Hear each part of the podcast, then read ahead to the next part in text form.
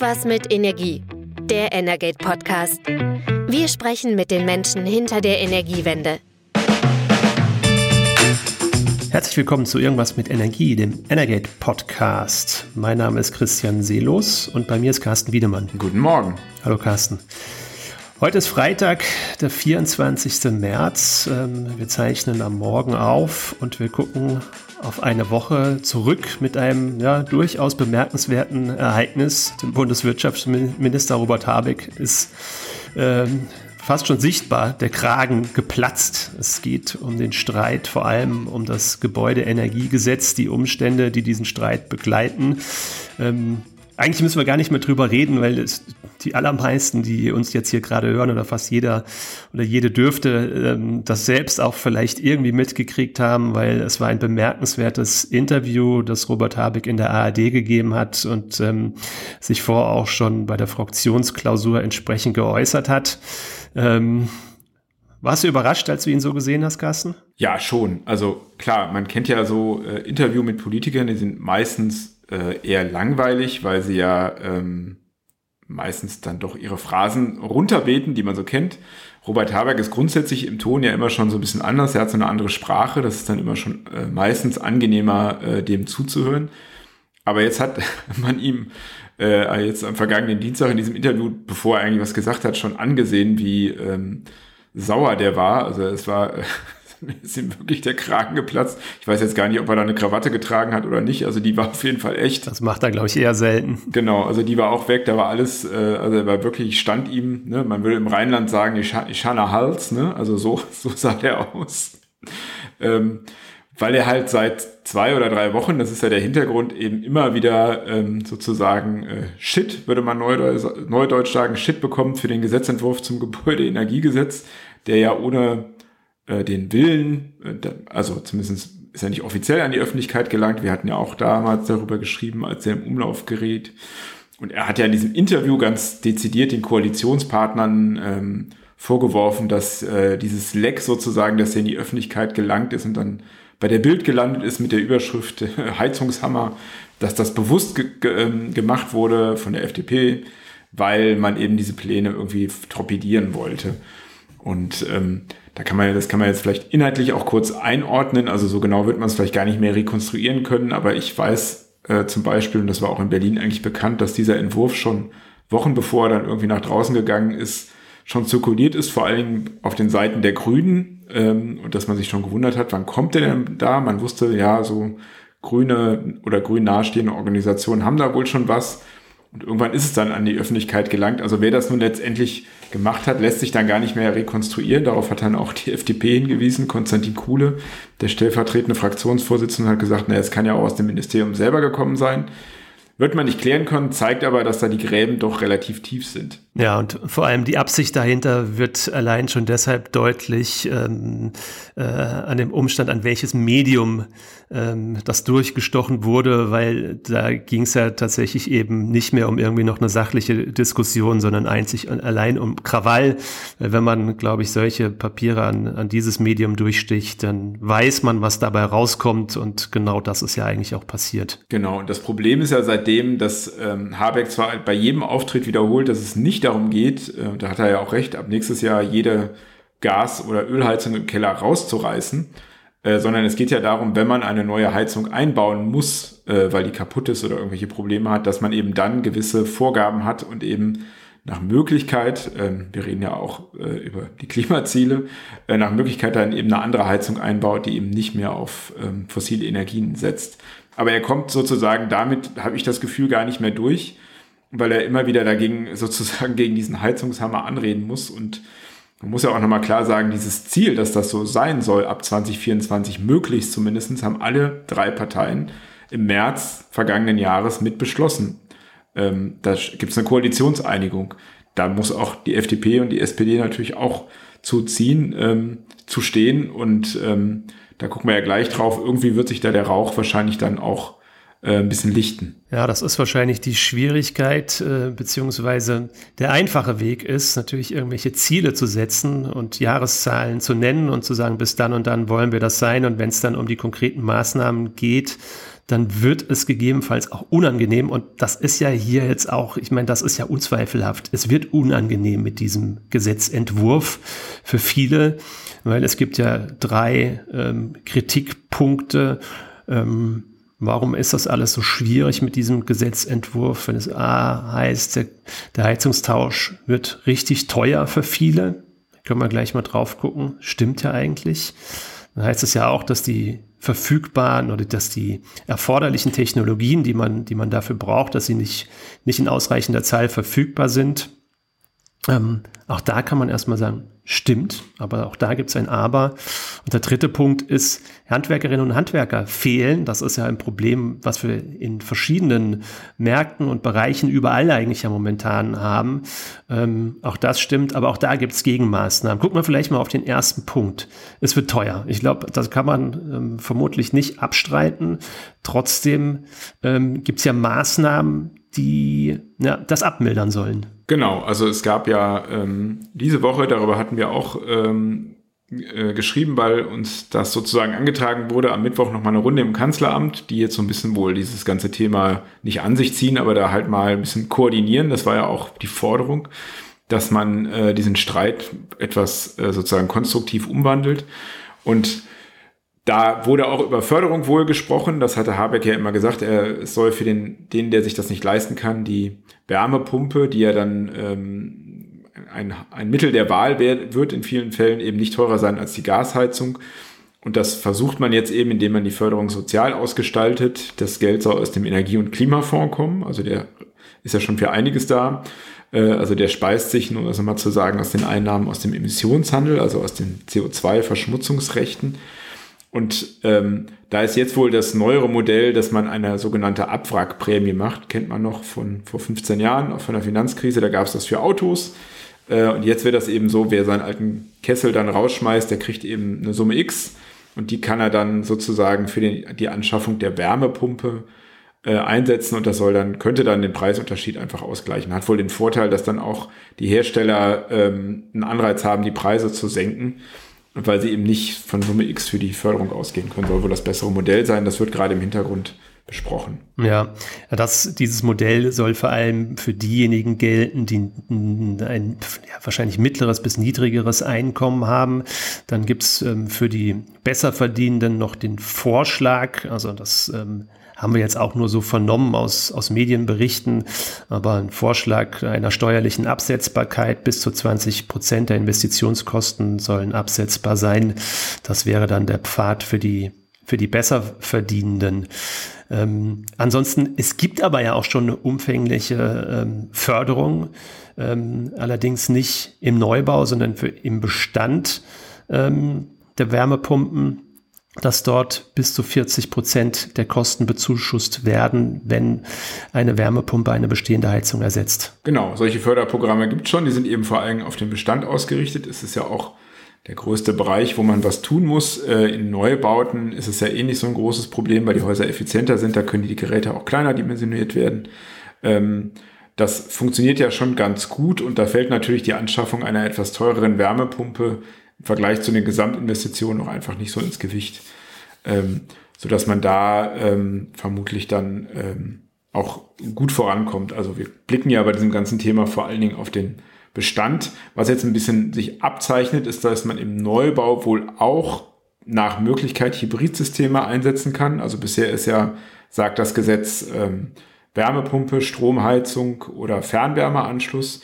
Und jetzt gibt es wohl auch, weil das da Forderungen gab, auch unter anderem von Seiten der Gaswirtschaft ein Hybridsystem einzusetzen, also eine Wärmepumpe gekoppelt mit einem Gaskessel. Ähm, und da äh, kann man dann nach Möglichkeit oder soll man nach Möglichkeit Biomethan oder Wasserstoff einsetzen, also eben auch ähm, auf Basis von erneuerbaren Energien. Und das ist ja ein Punkt, äh, bei dem man merkt, dass das Bundeswirtschaftsministerium ja, glaube ich, für sich selbst einen großen Sprung machen muss, weil den Einsatz von Wasserstoff im Wärmemarkt hat das Ministerium bisher ja wirklich strikt ausgeschlossen. Ganz genau. Also ähm, hat mir ja auch kurz angesprochen, es gab vor zwei Wochen so eine Studie, ähm, die war im Auftrag des Bundeswirtschaftsministeriums zumindestens und die hat eben sogar den, das Verbot von Wasserstoff im Wärmemarkt gefordert aus Energieeffizienzgründen.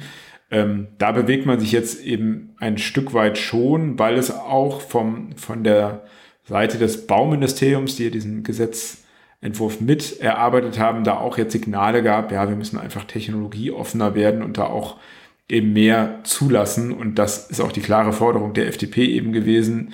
Äh, 65 Prozent, da, da gehen die ja mit, aber ähm, die wollen es eben technologieoffener haben und weg von diesem äh, starken Fokus auf die Wärmepumpe und ähm, interessanterweise die äh, Kollegin äh, Michaela Tix war diese Woche auch mit, hat sich mit Kessel Herstellern ausgetauscht bei einem Termin und äh, die waren grundsätzlich äh, den Plänen, äh, standen die sehr positiv ähm, gegenüber, also den grundsätzlichen Gesetzesplänen, das fanden die wohl gut, haben sich aber auch eben dafür, sehen eben auch Chancen in diesen Hybridsystemen, in diesem System mit Wasserstoff, Biomethan, dass man die betont. Aber grundsätzlich können die alle damit leben, dass sozusagen der Kessel ähm, entweder gar keine oder eine geringere Rolle mehr spielt. Und die Wärmepumpe wird eben die zentrale Heizungstechnologie sein.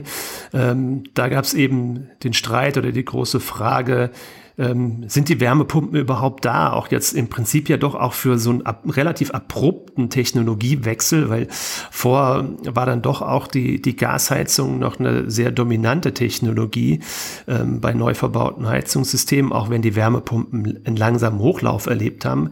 Das hat sich schon auch durch die Gaskrise jetzt ähm, spürbar geändert und ähm, da gab es aber ja schon vor, vor geraumer Zeit einen, Gipfel im Bundeswirtschaftsministerium mit den Herstellern.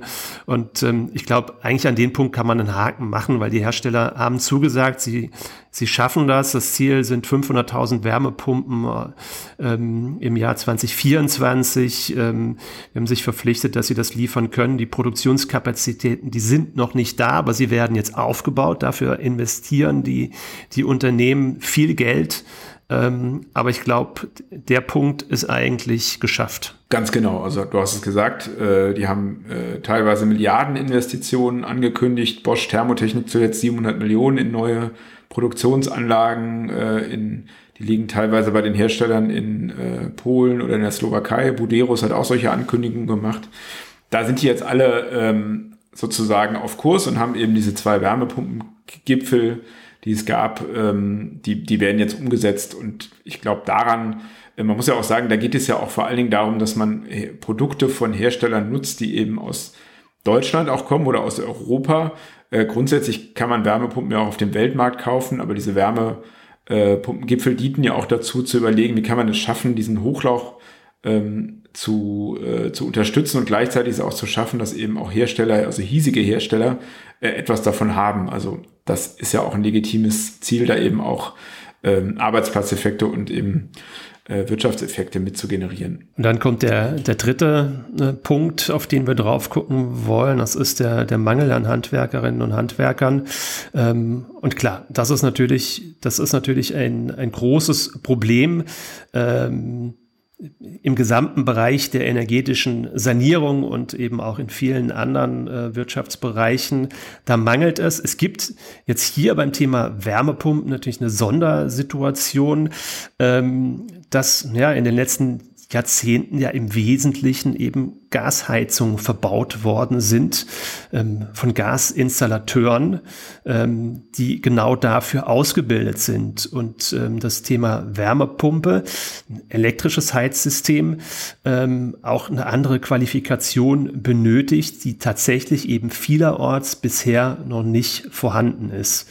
Ähm, und auch da versucht jetzt das Bundeswirtschaftsministerium gegenzusteuern äh, mit einer neuen Initiative, ähm, die sie gestern ähm, per Pressemitteilung kundgetan hat. Es geht um eine Fördermaßnahme eben zur Weiterbildung von Handwerkerinnen und Handwerkern, aber auch von Energieberaterinnen und Energieberatern, damit möglichst schnell jetzt das Ziel erreicht wird, eine Qualifikation äh, für den Einbau von Wärmepumpen zu erreichen. Genau, und ähm, das soll sozusagen äh, jährlich mindestens äh, 17.500 Handwerker und 3.000 Planer und Energieberater äh, betreffen. Also sie sollen darüber qualifiziert werden, eben mit dem Ziel, dass sie die Wärmepumpe, die wohl in den Ausbildungsgängen noch nicht so integriert ist, also wenn man den, den Beruf des Installateurs ergreift, das soll sich eben ändern und was die Industrie eben auch versucht, das war auch äh, Thema auf der Fachmesse ISH, wo ich neulich war, den, die Einbauzeiten zu verkürzen. Also äh, der Vertreter von Bosch hat mir da gesagt, sie schaffen es jetzt wohl schon zumindest in Testmodus oder in, in Labormodus in ihren Werkstätten eine Wärmepumpe innerhalb von einem Tag einzubauen. Das ist noch nicht der Standard, bei einer Gasheizung eben schon. Und die Industrie arbeitet eben sehr hart daran, auch über Standardisierung diese Einbauzeiten wirklich zu drücken, weil man dann natürlich auch das Tempo erhöhen kann. Aber man merkt auf jeden Fall, es ist ein hochkomplexes Thema. Man merkt auch im Prinzip ein Stück weit an dem Aktionismus des Bundeswirtschaftsministeriums aktuell, ähm, dass das tatsächlich ein äußerst kompliziertes Thema ist, ähm, bei dem tatsächlich eben auch noch viele Fragen offen sind. Und auch Stand heute ähm, ist ja noch manches offen und die nächsten Tage werden jetzt zeigen, wie es mit dem Gesetzesvorhaben weitergeht und was konkret dabei rauskommt. Genau, also ähm, am Sonntag ist ja Koalitionsausschuss, aber mein Stand jetzt am Freitag ist, dass es da wohl jetzt keine Rolle spielen wird. Also nicht in dem Sinne, dass man da darüber dann entscheidet, sondern dass es kommende Woche nochmal so eine Runde auf Staatssekretärebene geben soll, wo man sich nochmal die Punkte anguckt es ist auch eher unwahrscheinlich, auch wenn das Wirtschaftsministerium das so gerne will, dass es schon am kommenden Mittwoch, das wäre der 29. im Kabinett verabschiedet wird. Aber wohl, das habe ich jetzt von verschiedenen Seiten gehört, Ende der Woche könnte es so eine Verbände und äh, Verbändeanhörung und Länderanhörung geben. Das ist so ein schriftliches Verfahren, was man macht, wenn der Gesetzentwurf, der ist ja immer noch nicht offiziell vorgestellt worden, der wird dann als Referentenentwurf vorgestellt. Dann sammelt man schriftlich Stimmen ein, meistens mit sehr kurzer Frist. Und dann könnte es entweder dann in der Woche danach, das ist dann der 5. April, beschlossen werden, oder dann gibt es eine kurze Osterpause, dann halt äh, um den 19., 20. April.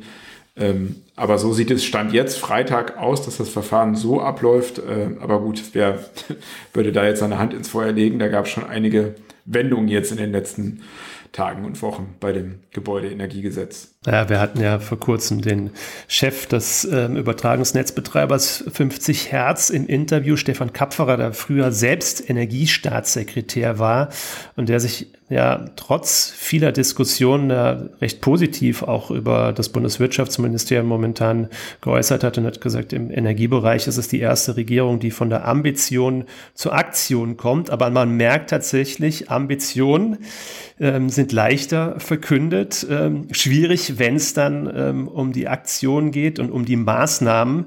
Und ähm, da haben wir ganz aktuell in Berlin, kommen wir von der Bundespolitik zur Landespolitik, ja auch ein Thema. Ähm, Berlin stimmt nämlich am jetzt kommenden Wochenende darüber ab, ob die Bundeshauptstadt bis 2030 klimaneutral sein soll oder nicht. Und ähm, ja, die Zahl nochmal 2030 äußerst ambitioniert. Äh, der Volksentscheid ähm, soll ähm, in ein Gesetz münden, das genau dieses Ziel so festschreibt. So ist es zumindest ähm, der Wunsch der, der Initiatoren dieses Volksentscheides. Und es wird kräftig gestritten in Berlin darum. Und ähm, äh, auch wir haben intern in der Redaktion drüber gesprochen. Ähm, die Positionen dazu gehen, gehen durchaus ähm, auseinander. Ähm, ich glaube, einheitlich ist durchaus, dass man beim Klimaschutz mehr Ambition braucht. Aber ähm, jetzt diese Initiative hat doch auch einige offene, offene Flanken, über die wir nochmal kurz reden können. Genau, ich habe gerade, das konnten natürlich unsere Hörerinnen und Hörer nicht sehen, den Flyer ähm, Ja zum Volksentscheid äh, Berlin 2030 klimaneutral am 26. März hochgehalten. Der war nämlich heute Morgen bei mir im Briefkasten, bei dir wahrscheinlich auch. Also da wird jetzt auf den letzten Metern nochmal von den Initiatoren getrommelt da steckt wahrscheinlich auch ein gewisses ähm, gewisse Finanzmittel dahinter, sonst kann man natürlich nicht so eine Postwurfsendung an alle Haushalte machen. Ähm, das ist ja auch okay, also keiner, das hast du schon gesagt, bezweifelt ja den, äh, die Notwendigkeit, und wir hatten diese Woche ja auch den IPPC-Bericht wieder, also die Notwendigkeit, deutlich mehr beim Klimaschutz zu tun und mehr Tempo dran zu legen. Ähm, ich werde trotzdem an der Abstimmung nicht teilnehmen. Also ich fände es jetzt ein komisches Signal, dass ich dagegen stimme. Ähm, das kann ich eigentlich nicht, weil ich ja mehr Klimaschutz will. Aber ich möchte nicht, ich kann, ich kann nicht ernsthaft darüber abstimmen, 2030 Berlin klimaneutral zu machen. Ich sitze hier in einem nicht so super sanierten Altbau mit Gasheizung. Ist, äh, und äh, von denen gibt es beispielsweise in dieser Straße sehr viele. Hier gibt es auch keine Fernwärme. Also ich brauche auch nur auf den Verkehr gucken. Es ist vollkommen unrealistisch, dass Berlin innerhalb von sieben Jahren äh, es schafft, komplett klimaneutral zu werden. Das geht gar nicht. Also äh, da müsste jetzt ab sofort alles, also es gibt da, da müsste jedes Haus in Berlin, also der gesamte Bestand bei der Wärme, äh, angefasst und saniert werden. Das klappt nicht. Also das ist vollkommen unrealistisch. Da müssten alle Bautruppen wahrscheinlich ganz Europas nach Berlin kommen und das äh, machen und dem, damit wäre natürlich niemandem gedient. Ähm, und deswegen äh, werde ich mich da jetzt einfach äh, enthalten, so sehr ich sozusagen mir auch mehr Klimaschutz und schnelleren wünsche, aber das kann ich nicht unterstützen, weil das ähm, Volksabkommen soll ja eben das Klimaschutzgesetz hier in Berlin, was es schon gibt, ändern von 2045 auf 2030 und ja, also es gibt ja Leute, die sagen, es ist ja nur ein symbolisches Ding und wir wollen der Politik ein Signal senden. Ich habe den Eindruck, dass die Politik das eigentlich schon verstanden hat, auch wenn sie immer zu langsam handelt. Das ist halt ein Problem von politischen äh, Prozessen.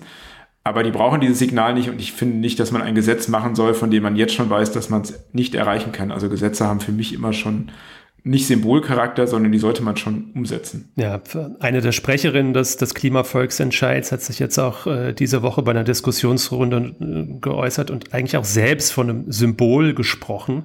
Das macht es natürlich irgendwie ein, ein, Stück weit schwierig. Ja, also das Symbol, eine klare Botschaft zu senden an den Senat, ähm, der jetzt ja auch vermutlich nochmal wechselt. Danach sieht es ja sehr aus, ähm, von einem rot-rot-grünen ähm, Senat womöglich zu einem schwarz-roten. Ähm, aber auch der rot-rot-grüne Senat hat beim, äh, bei den Klimazielen auch schon einige Lücken gelassen. Es gibt äh, Ziele für den, für den Ausbau der Solarenergie in Berlin. Da, da hinkt das Land deutlich hinterher, bei anderen Punkten auch. Also mehr Ambition. Wahrscheinlich auch der Druck von der Straße ist durchaus richtig. Ähm, meine Meinung dazu ist, ja, Signale senden auf jeden Fall, aber ich tue mir auch schwer damit, weil ähm, der Volksentscheid würde ähm, direkt in ein Gesetz münden. Also es gäbe eine gesetzliche Verpflichtung im Land Berlin, dann dieses Ziel 2030 anzustreben. Und wenn man sich dann, so wie du es gerade angesprochen hast, ähm, veranschaulicht, was das bedeuten würde für den Verkehr, für den Gebäudebestand, würde ich sagen, also wenn es jetzt einen Senat geben würde, der dieses Ziel dann unter dieses, dieses Gesetz konsequent umsetzt, dann hätte das so viele Verwerfungen, die sich keiner wünscht, vermute ich, ähm, der, der jetzt auch äh, dazu geneigt ist, Ja zu stimmen. Und das macht, glaube ich, eine Positionierung, auch wenn man sagt, ja, wir brauchen mehr Ambitionen beim Klimaschutz. Du hast den IPCC-Bericht gerade nochmal angesprochen, ganz aktuell, hat nochmal die Notwendigkeit veranschaulicht und ähm, dass mit, es mit einem weiter so nicht getan ist. Ähm, trotzdem macht es dieser Volksentscheid, ich glaube, den, den Wählerinnen und Wählern sehr schwer, weil es einfach vollkommen klar ist, dass das Ziel unrealistisch ist. Ich glaube, es wird sich kaum jemand finden, der sagt, das ist ähm, ohne größere Verwerfung schaffbar. Ähm, und ähm, da haben sich jetzt auch mehrere Klimaforscher, die sonst sicherlich immer dafür sind, ähm, mehr Ambitionen beim Thema Klimaschutz zu zeigen, äh, entsprechend geäußert und haben gesagt, es ist nicht machbar. Also da kommen wir nicht hin. Und ähm, ich sehe es als Erfolgs an, äh, Erfolg an, wenn Berlin das Ziel 2045 erreicht. Ich glaube, dass äh, gerade das Land Berlin, wir tun uns ja mit so Zielen immer ein bisschen schwer hier, ist ja bekannt, es gab ja so einen Flughafen, ähm, dass man ein Ziel bräuchte, das vor dem Jahr 2045 datiert ist. Ähm, aber das, 20, äh, das Ziel 2030, das Ziel 2030 tut dem Volksentscheid, glaube ich, nicht gut. Genau. Und ich habe auch bei manchen, äh, es wird ja jetzt auch äh, in vielen sozialen Medien das dann so ein bisschen gehypt. Ich habe bei manchen einfach das Gefühl, dass sie denken, wenn sie da abstimmen, haben sie was für den Klimaschutz getan. Das ist natürlich Quatsch. Klimaschutz fängt eben auch bei jedem Einzelnen an. Also anstatt sozusagen mein Gewissen damit zu beruhigen, dass ich da meine Stimme abgebe, muss man einfach selber viel tun, kann da nicht so weitermachen, muss über jede Flugreise nachdenken, ähm, über sein persönliches Leben, wo kann man seinen CO2 ähm, Ausstoß einfach reduzieren. Und ich habe eben bei manchen so ein bisschen den Verdacht, äh, dass dann gesagt wird, ja, ich stimme hier ab und ich mache aber jetzt so weiter wie bisher, äh, fahre ein schönes Auto und äh, fliege schön weit weg. Also das ist eben nicht so meins. Man muss das dann schon wirklich ernst machen und da ist es eben wirklich äh, leider eben nicht realistisch, das in sieben Jahren zu schaffen. Wenn wir es in, drei, in 22 Jahren schaffen, wäre das super. Wir sehen am Klimaschutzgesetz auf Bundesebene, was ja 2045 als Ziel hat, wie schwierig das ist und wie wenig dieses Gesetz auch gerade im Verkehrsbereich beachtet wird. Ähm, der reißt ja immer nach wie vor seine Ziele. Also das ist einfach wirklich sehr, sehr schwierig, aber hängt eben auch nicht nur an der Politik, sondern auch an jedem Einzelnen. Und gerade in Berlin hängt es eben auch nicht nur an äh, den Berlinerinnen und Berlinern, sondern vor allem auch am Umland. Berlin ist keine Insel, auch als Stadtstaat nicht. Ähm, hängt, ähm, ist maßgeblich auch bei der Energieversorgung von den umliegenden Ländern von Brandenburg oder eben auch weiter nördlich von Mecklenburg-Vorpommern ab. Und ähm, Wasserstoff würde gebraucht, wenn wir nach Mecklenburg-Vorpommern gucken.